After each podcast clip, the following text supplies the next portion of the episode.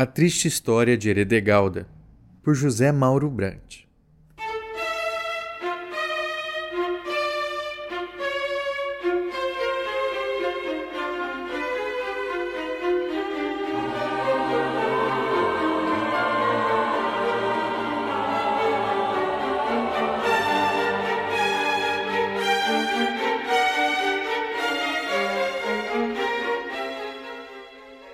Três filhas de um rei. Todas três eram belas.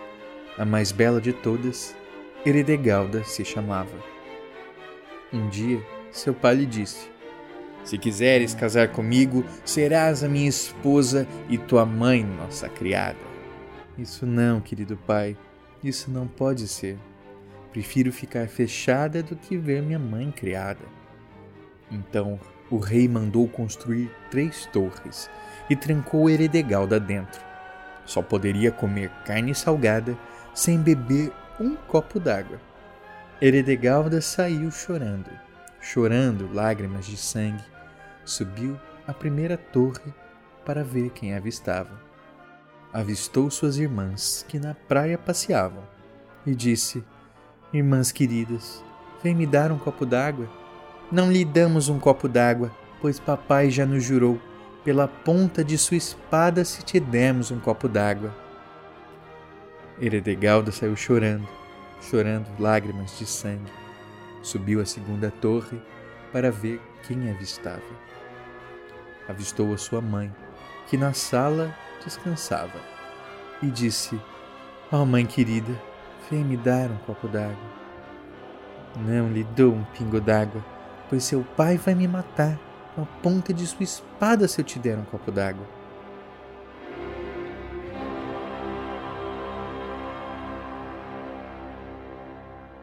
Heredegalda saiu chorando, chorando lágrimas de sangue. Subiu à terceira torre para ver quem avistava. Avistou seu triste pai, que num jardim de rosas passava, e disse: Ó oh, pai querido, o favor de me dar um copo d'água? Não te dou um copo d'água, pois tu não quiseste ser minha. Serias a minha amada, tua mãe, nossa criada. Heredegalda saiu chorando, chorando lágrimas de sangue, e disse: Pai, se é a mim que tu queres, toma lá minha mão esquerda. Vou mandar três cavaleiros, cada qual com um jarro d'água. Aquele que chegar primeiro casará com Heredegalda.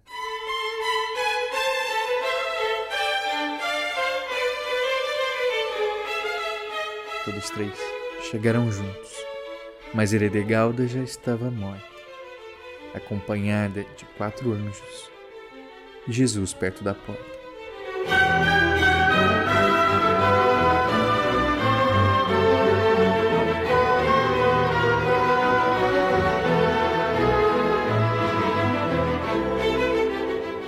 Lá vem vindo um anjo, um anjo de lá do céu.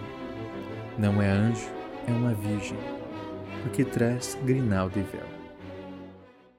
Essa história entrou por uma porta, saiu por outra. Quem quiser, que conte outra.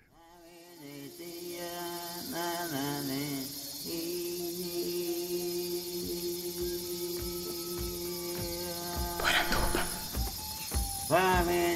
Poranduba.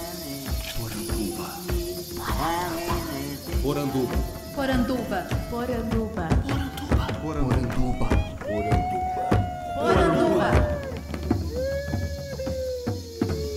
Bem-vindos à nossa Poranduba, o podcast sobre as histórias fantásticas do folclore brasileiro. Eu sou Andrioli Costa, o colecionador de sacis, e serei seu guia. E hoje vamos retomar uma discussão que marcou o programa passado é a questão que envolveu o escritor José Mauro Brandt, que teve seus livros recolhidos por conta de denúncias de que esses contos seriam um incentivo ao incesto. O conto específico é esse que vocês acabaram de ouvir. No programa de hoje, nós vamos conversar um pouco sobre a força dessas histórias e o que essa mensagem realmente tem a nos dizer. Que lastimar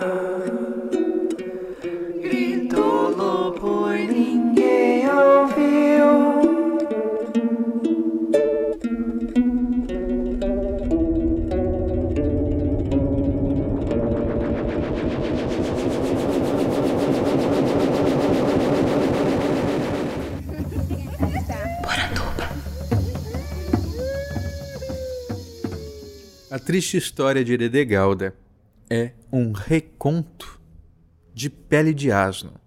Vocês já ouviram a história de Pele de Asno? Ela foi uma das primeiras narrativas recolhidas por Charles Perrault na França, compilada naquele que viria a se tornar um clássico da literatura, que é As Histórias da Mamãe Ganso. Como é que é a história de Pele de Asno? Ela é a seguinte: havia um rei que tinha muitas riquezas, muito dinheiro, e a fonte de toda a sua riqueza era um asno mágico que ele guardava na baia. Todo dia de manhã, cercava esse asno um monte de moedas de ouro que eram prontamente recolhidas pelos servos. Um dia, como nada pode dar certo por muito tempo, a esposa do rei adoeceu. Ela o fez prometer que só se casaria novamente se, se a sua futura esposa fosse mais bonita do que ela e que tivesse mais dotes. Então o tempo foi passando e o rei procurando princesas de um lado, de outro, e todas as, as princesas não eram tão bonitas quanto a sua esposa, exceto por uma, sua própria filha. Então o rei se declara para ela. A princesa, desesperada com aquele absurdo, corre e pede ajuda à sua madrinha, à sua fada madrinha, que era a fada Lilás. A fada Lilás então lhe sugere que ela peça um vestido da cor do tempo. Sem esse vestido, ela não casaria. O rei então manda seus costureiros prepararem esse vestido e dois dias depois está pronto um vestido azul e branco da cor do céu com suas nuvens. Era o tempo que fazia. Então a madrinha sugere que ela só se case com um vestido da cor da lua, e a mesma coisa é feita. Por último, ela sugere um vestido da cor do sol. E o rei entrega todos os seus rubis para os costureiros e faz um vestido que resplandece tanto que chega a doer os olhos. A princesa então entra em desespero. Ela vai ter que se casar com o próprio pai. A madrinha sugere então que ela peça a pele do asno mágico que era a fonte de toda a riqueza do reino. E o pai aceita, mata o asno entrega para a filha aquela pele.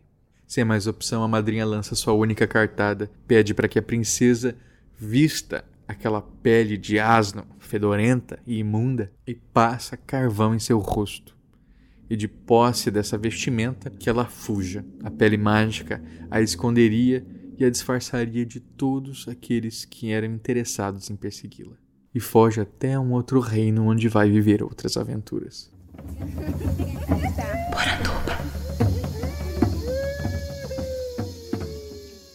Percebem a semelhança?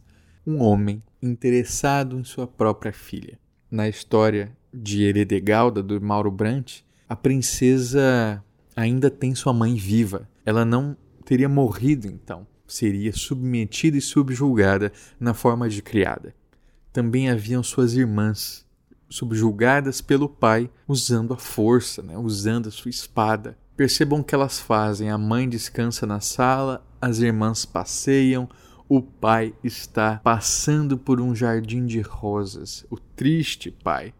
Entendo esse movimento como uma grande ironia, porque elas estão passeando na praia, mas estão subjugadas por espadas a mãe está descansando na sala, mas também foi jurada de morte. Então, assim, não é como se elas estivessem em total paz de espírito. A mesma coisa o pai, o triste pai que passeia um jardim de rosas, é o homem que submeteu sua filha a uma greve de fome e sua família ao subjugo das suas vontades, dos seus caprichos, puramente por desejos sexuais. A história de Heredegalda também deriva em várias outras histórias dos contos populares brasileiros, todas com bastante influência em Pele de Asno também. Uma delas é a história de Silvaninha, que tem um fim exatamente igual ao narrado por Mauro Brandt. A princesa, sofrendo assédio do pai, acaba por fim morrendo. Os criados que chegam com os jarros d'água não chegam a tempo e ela é levada para o céu, dessa vez com a Virgem Maria. E quando essa polêmica estourou, foram recolhidos 93 mil exemplares desse livro, no Brasil inteiro, com subscrição do ministro da Educação. Tem muita coisa que a gente pode trabalhar desse conto. que, como vocês puderam ouvir, não tem nada de incentivo ao incesto, mas sim de crítica, porque ao final Eredegalda morre, é levada aos céus junto com Jesus Cristo, ok? Mas morre. Como isso poderia ser um incentivo ao incesto? Que tipo de interpretação é essa que considera algo que leva a um fim tão cruel como uma mensagem incentivadora, positiva? Isso não faz o menor sentido. O que acontece é que esses grupos específicos, muitos deles sim ligados à religião, tentam vender uma imagem de família como algo sagrado, intocável e irrepreensível. Como poderia haver famílias disfuncionais? Como poderia haver uma história que passasse uma mensagem assim sobre a sagrada instituição da família? O que eles fazem, ao invés de tentar realmente estimular a existência de famílias assim, eles tentam esconder, mascarar, ocultar todo tipo de narrativa que vá contra essa imagem. Vocês já devem ter ouvido muitas histórias de pastores que incentivam fiéis a não denunciarem abusos infantis ou a não denunciarem violência doméstica, justamente por isso, para que essa família, essa instituição sagrada, fique sendo preservada. Mas quem que a gente está preservando com isso? São as crianças que sofrem violência? São as mulheres que são espancadas pelos maridos abusivos? Também existem homens que sofrem com relacionamentos que são abusivos e violentos? Não. Não são as vítimas que estão sendo protegidas, mas sim essa imagem enganosa.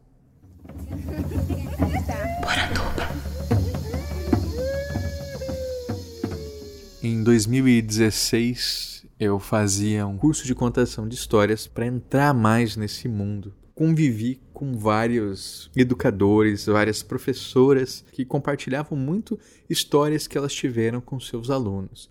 E quando estourou essa polêmica sobre o livro do José Mauro Brandt, uma coisa que me marcou muito foi uma história contada por uma das minhas colegas desse curso. Ela dizia o seguinte: que numa, numa escola que ela dava aula, havia uma menina que ia todo dia com um pijama muito sujo por baixo do uniforme.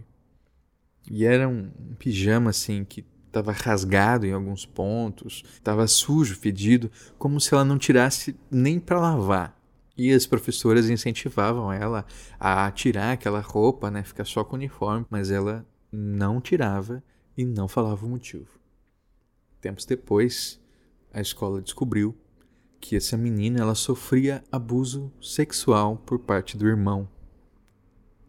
E a roupa que ela usava era uma tentativa de manter o irmão afastado. Então, como se aquilo fosse dar nojo a ele. Né? Então, quanto mais sujo, quanto mais desagradável, seria melhor. E, infelizmente, não funcionava os abusos continuavam e era rasgado porque o menino rasgava. Isso que vocês ouviram agora é pele de asno na vida real. A tentativa de se esconder por baixo dessa pele suja e imunda. Né? Infelizmente, no caso dessa garota, a pele não era mágica como a do burro da história e ela não conseguiu ficar invisível. O desdobramento da história, pelo que eu me lembro, é que a menina foi viver com um avô e lá ela também foi abusada. É uma história que, se vocês conversarem com professores, conversarem com gente que lida com crianças, com assistentes sociais, com certeza vocês vão ver espelhamentos muito próximos. É pelas histórias como essa do José Mauro Brandt, como essa de Pele de Asno, que essas crianças vão conseguir construir defesas psíquicas para entender o mal que lhe cerca, porque existe o mal. E a ideia é que esse mal não está fora, ele pode estar dentro, dentro da família, dentro daquelas pessoas que você confia. E se a gente o tempo inteiro está mostrando que não há perigo algum, de que forma que essas crianças vão identificar quando realmente o mal aconteceu?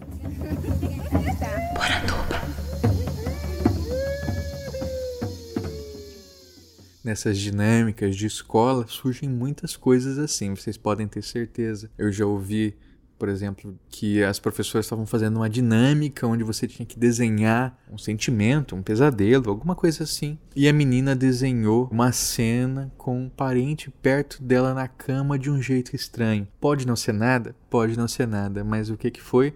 Isso foi passado diretamente para a direção, foi para psicóloga, porque isso pode significar alguma coisa e é preciso estar atento. Eu vou deixar aqui também no link do post várias notícias sobre a importância desse tipo de ação da escola para ajudar as crianças a identificarem quando elas estão sofrendo esse tipo de coisa.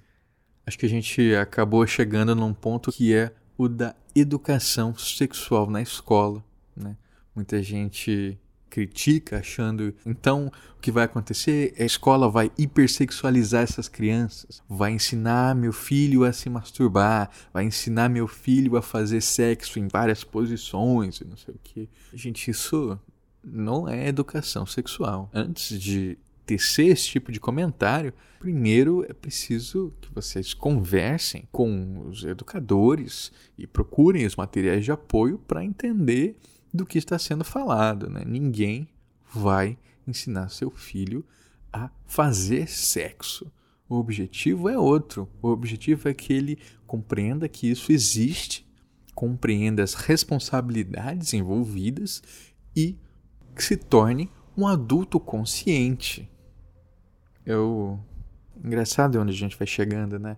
Quando a gente faz um programa sem roteiro e guiado por pensamentos e derivações eu me lembro de situações, por exemplo, no meu ensino médio, onde eu ficava questionando se eu estava tendo um comportamento adequado, porque eu via meus colegas de turma passando a mão em meninas desacordadas, cometendo esse tipo de ação que hoje eu identifico como abuso, como estupro, mas e que na época eu já me sentia mal, eu olhava aquilo e falava: por que, que eu não tenho vontade de fazer isso? Por que, que eu acho tão absurdo que isso esteja sendo feito? Será que eu tenho algum problema? Será que eu não estou plenamente formado enquanto homem adulto? Né? São esses tipos de coisa que passam na nossa cabeça quando a gente é adolescente, adolescente tipo 13, 14 anos. Hoje eu entendo que não, porque eu tive simplesmente consciência do que estava acontecendo e que aquilo não devia ser feito. Eu estudei num colégio particular. Eu tive acesso a uma educação, princípio de qualidade. Só que esses assuntos não eram abordados. Hoje, a educação nos abre esse espaço para pensar qual é o limite do corpo do outro, qual é o limite das minhas ações, o que significa o machismo do meu comportamento. Isso é algo que pode ser introjetado a partir da criança. É por isso também que entrou em diálogo muito bem aquela história que eu contei no podcast passado que eu chamei erroneamente de Matador de Passarinho, mas o título é só Matador, que fala sobre a tentativa do menino na rua para se aproximar do comportamento que lhe era esperado, acaba matando esse passarinho e matando ele várias vezes até o ponto em que o passarinho não morre, né? Fica para sempre ali na sua lembrança como um ato de crueldade que ele foi obrigado a cometer.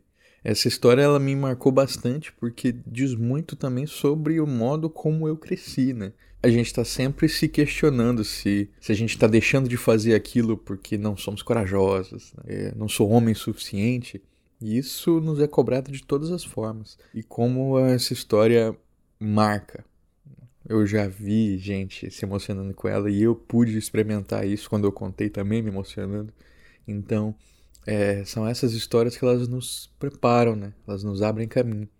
E por favor, quando eu conto essas histórias, eu não estou querendo dizer e vender a imagem de que eu era um adolescente desconstruidão. Eu tinha vários preconceitos, o maior deles o de classe. E que a vivência, especialmente o jornalismo, essa oportunidade de estar em comunhão com o outro, me fez repensar estando com o outro, ouvindo as histórias do outro, ouvindo as experiências do outro e me permitindo entender o que essas pessoas passavam e sentiam, eu consegui me transformar. Esse é o poder das histórias. As histórias transformam pessoas. E elas vão poder nos ensinar que a gente não precisa aceitar tudo.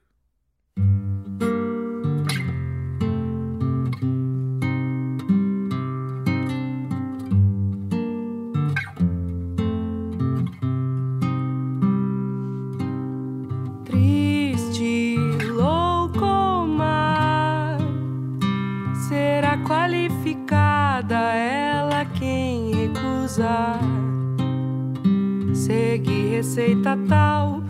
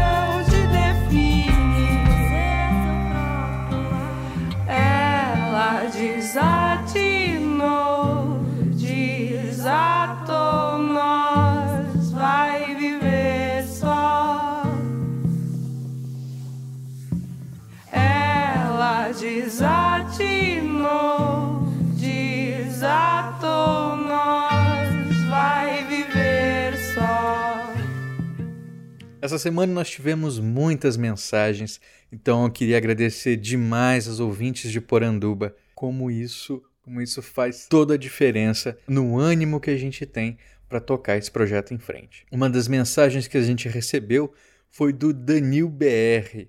Danil primeiro ele mandou uma mensagem no Twitter e depois ele mandou um e-mail para mim. Ele disse que ele ficou muito feliz em conhecer o trabalho da Alice no podcast passado e que ficou super interessado na contação de histórias para jovens e adultos e que gostaria de participar de uma como ouvinte. Danil, não sei onde você mora, cara, mas fica ligado em, por exemplo, experiências do SESC. O SESC tem um trabalho muito constante com os contadores de história. Então, com certeza vão ter sessões aí que vão estar trabalhando com esses públicos muito variados. Sobre o episódio de Lobato, ele também diz que adorou porque eu afirmei o racismo de Lobato, mas também trouxe a sua importância na divulgação do Saci para a literatura brasileira em geral. Ele diz que, que o livro favorito dele da vida é Reinações de Narizinho, que ele achava mágico e muito bem escrito e que doía ler comentários de pessoas na internet que execravam Lobato e esqueciam dessa magia. Você se interessou nessa discussão? Fica ligado, no dia 22 de agosto de 2018, o dia do folclore, nós vamos fazer uma live no canal youtube.com/folclorebr. Eu, Anderson Alvaz, Renata Ventura, Gustavo Rosseb e Ale Santos. O Ale é o cara que escreveu aquele post que eu disse sobre uma pessoa que vivia em Taubaté e sentia na pele o racismo de Lobato. E acho que essa vai ser uma discussão muito rica. Vou deixar o link no post para vocês, mas já se agendem 22 de agosto, às 8 da noite. Valeu, Danil. Espero você nessa live. Outra mensagem que a gente recebeu é do Maicon Torres. O Maicon comentou os três últimos podcasts, mas para esse deu tempo de gravar a mensagem dele. Ele diz o seguinte: a conversa foi muito agradável de ouvir com a Alice e que ele nos parabeniza por ter usado o termo contação de histórias e não storytelling. Né, que é uma coisa que o pessoal vende por aí como se fosse uma grande inovação, né? Ah, técnicas de storytelling, mas estamos aí contando histórias um para o outro desde que o ser humano se conhece por gente. E o Michael diz ainda que nessa discussão sobre o politicamente correto, ele acha que não devemos atribuir isso a um conservadorismo. A tentativa de controlar a realidade pela linguagem, seja ao não falar sobre um assunto, seja falando de uma maneira mais, mais escamoteada, é uma defesa contra aquilo que nos incomoda, que escapa ao sentido. Acho que esse programa dialogou muito com o que você está falando aqui, né, Michael? Espero que você tenha gostado. Foi uma experiência muito catártica para mim gravar. E o último comentário é do Ailton Borges. Oh, o Ailton comentou o podcast 3 com o Marcel Isidoro do Diabo Mora Aqui. E ele queria deixar aqui a menção honrosa para o filme As Boas Maneiras da Juliana Rojas. É um filme que, segundo ele, conseguiu produzir uma ótima trama de terror com uma estrutura surpreendente e um sabor de clássico. E ao trazer esse cinema de um gênero que não é consagrado no Brasil e com um mito que também foi abrasileirado, que no caso é o lobisomem, é, nosso país só provou mais uma vez que tem um potencial não aproveitado na produção de ficções folclóricas cinematográficas. Com certeza, Ailton, Bom você mencionar isso, cara, porque nós também vamos ter live durante o Folclore BR Somando Visões com a Juliana Rojas. Ela vai falar sobre folclore e cultura de massas.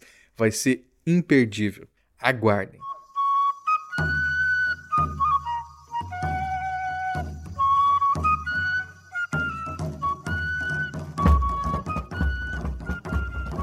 Gostou do programa? Então faça como os nossos padrinhos e madrinhas que apoiam o colecionador de sacis no picpay.me barra colecionador de sacis e no padrim.com.br barra saci.